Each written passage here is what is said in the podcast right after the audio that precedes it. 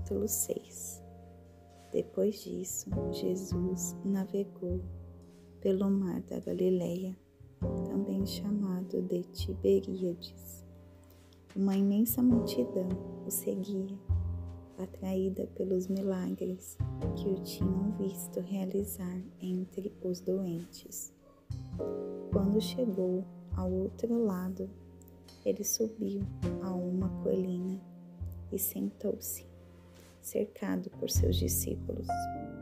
A festa da Páscoa, celebrada anualmente pelos judeus, se aproximava. Jesus percebeu que uma grande multidão estava se aproximando e comentou com Filipe: Onde poderíamos comprar pão para alimentar toda essa gente? Ele queria apenas testar a fé de Filipe, porque já sabia o que fazer. Filipe respondeu: Duzentas moedas de prata não seriam suficientes para que cada um ganhe apenas um pedaço de pão. Um dos discípulos, André, irmão de Simão Pedro, disse: Há um menino aqui com cinco pedaços de pão e dois peixes. Mas para uma multidão como esta, isto é como uma gota num balde. Jesus disse: Façam o povo se assentar. A grama verde formava um belo tapete natural e eles se acomodaram. Ali, cerca de cinco mil pessoas. Então, Jesus tomou o pão e, tendo dado graças, mandou que fosse distribuído. Em seguida, fez o mesmo com os peixes. Todos comeram à vontade. Depois que o povo comeu até se fartar, ele disse aos discípulos: Ajuntem as sobras, para que nada seja desperdiçado.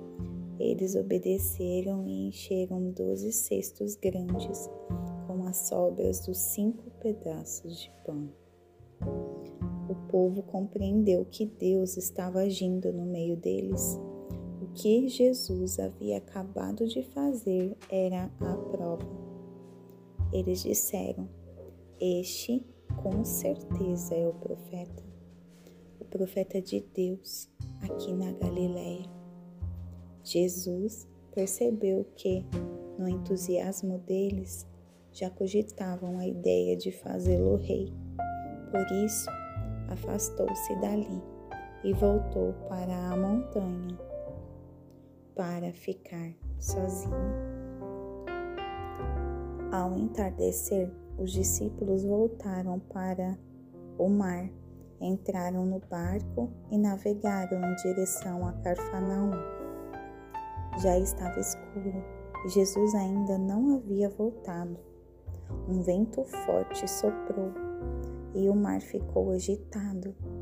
Eles estavam uns cinco quilômetros mar adentro quando viram Jesus caminhando sobre a água, bem perto do, bem perto do barco.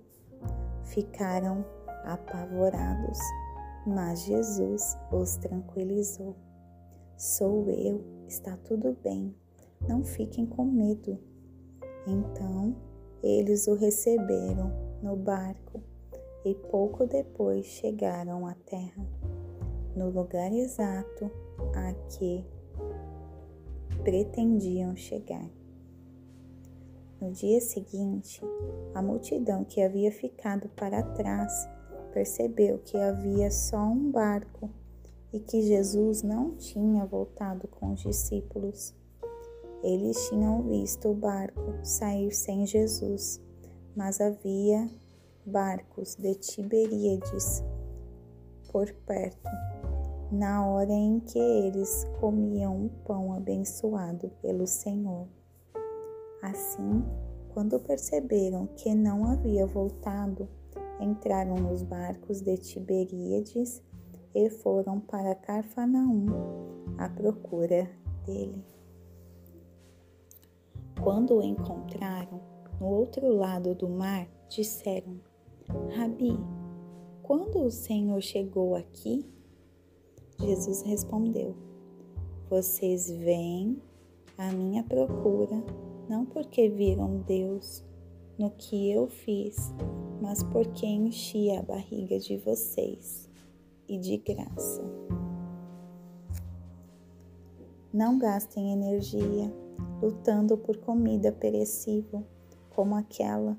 Trabalhem pela comida que permanece, comida que sustenta a vida eterna, comida que o Filho do Homem providencia. Ele e o que ele faz são permanentes, porque tem a garantia de Deus, o Pai. Eles disseram: Muito bem, o que temos de fazer então para realizar as obras de Deus?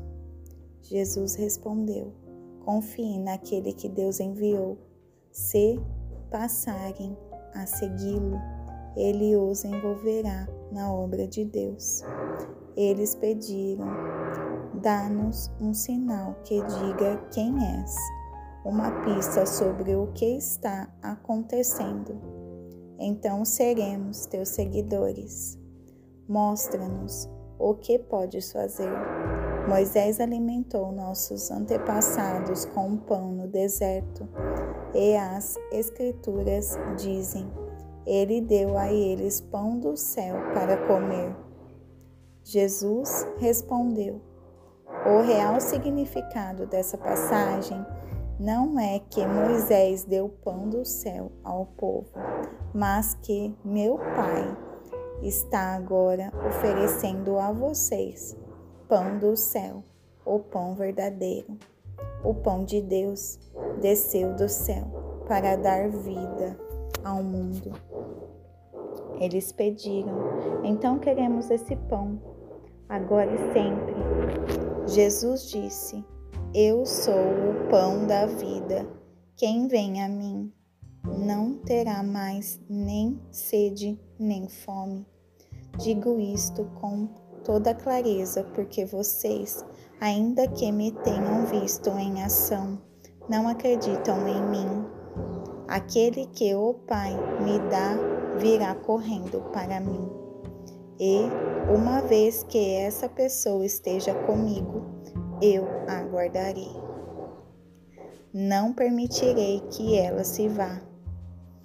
Desci do céu não para seguir meus caprichos, mas para cumprir a vontade daquele que me enviou.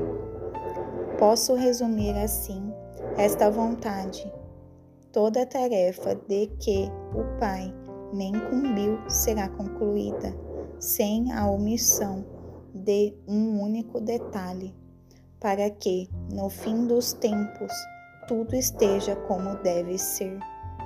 É isto que o meu Pai quer, que quem vir o Filho acreditar nele e no que ele faz, e tornar-se seu seguidor, entre na vida verdadeira, a vida eterna.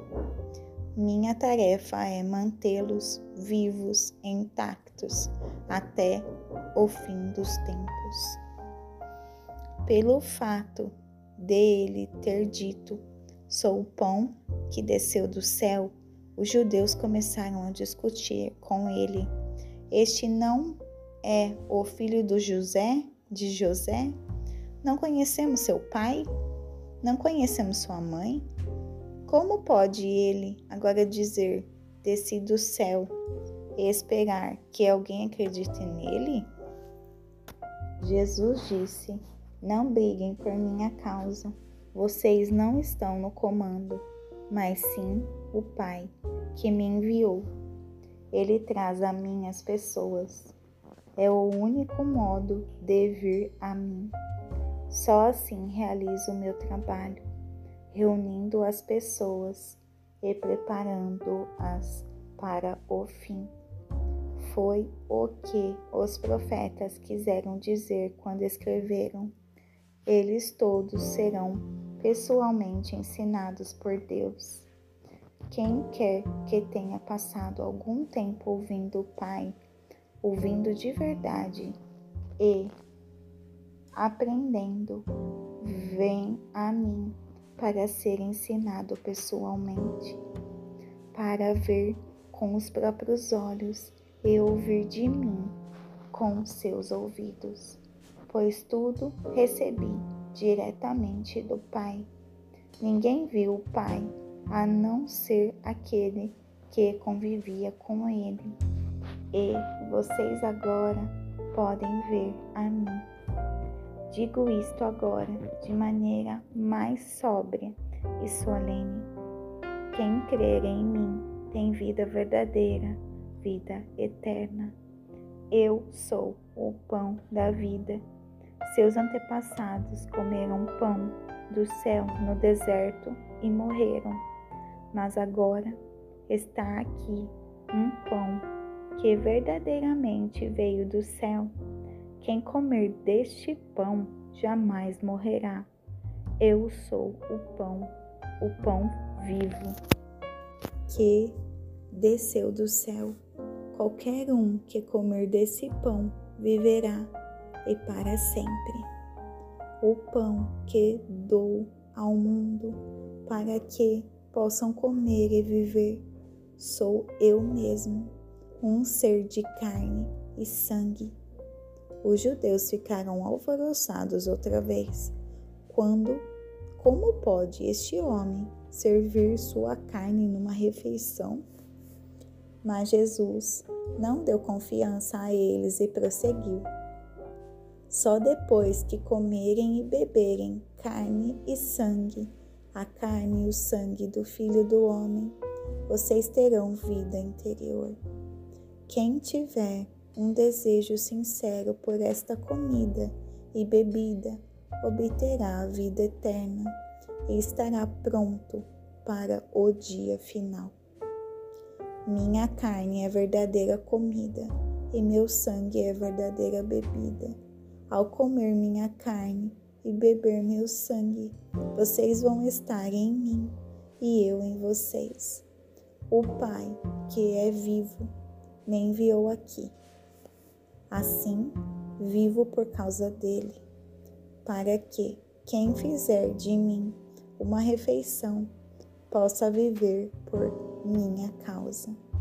Esse é o pão do céu. Os antepassados de vocês comeram pão e mais tarde morreram. Quem come desse pão viverá para sempre. Tudo isso foi dito enquanto ele ensinava na sinagoga de Carfanaum. Muitos de seus discípulos ouviram isto e disseram: é um discurso duro demais de engolir. Jesus percebeu que eles estavam tendo dificuldades com o assunto e disse: Ficaram arrasados com o que disse? O que aconteceria se vocês vissem o Filho do Homem subindo para o lugar de onde veio? O Espírito pode criar vida, músculos e força de vontade nada fazem acontecer. Cada palavra que lhes digo provém do Espírito e é capaz de criar vida. Mas alguns de vocês são resistentes e se recusam a ter parte nisso. Jesus sabia desde o início que alguns não iriam segui-lo de fato sabiam também quem iria traí-lo. Ele continuou: Foi por isso que antes eu disse a vocês que ninguém é capaz de vir a mim por conta própria. Vocês veem a mim apenas como um uma dádiva do Pai. Depois disso, muitos discípulos o abandonaram. Não queriam mais nenhuma ligação com ele. Então Jesus deu aos doze a mesma oportunidade. Vocês também querem me abandonar? Pedro respondeu: Senhor, para onde iremos? Só o Senhor tem as palavras da vida verdadeira, de vida eterna. Já decidimos segui-lo, de fato, e acreditamos que és o Santo de Deus. Jesus respondeu: Eu não escolhi vocês, os doze? Mesmo assim, um de vocês é um diabo. Ele se referia a Judas, filho de Simão Iscariotes. Esse homem, um dos doze, já estava se preparando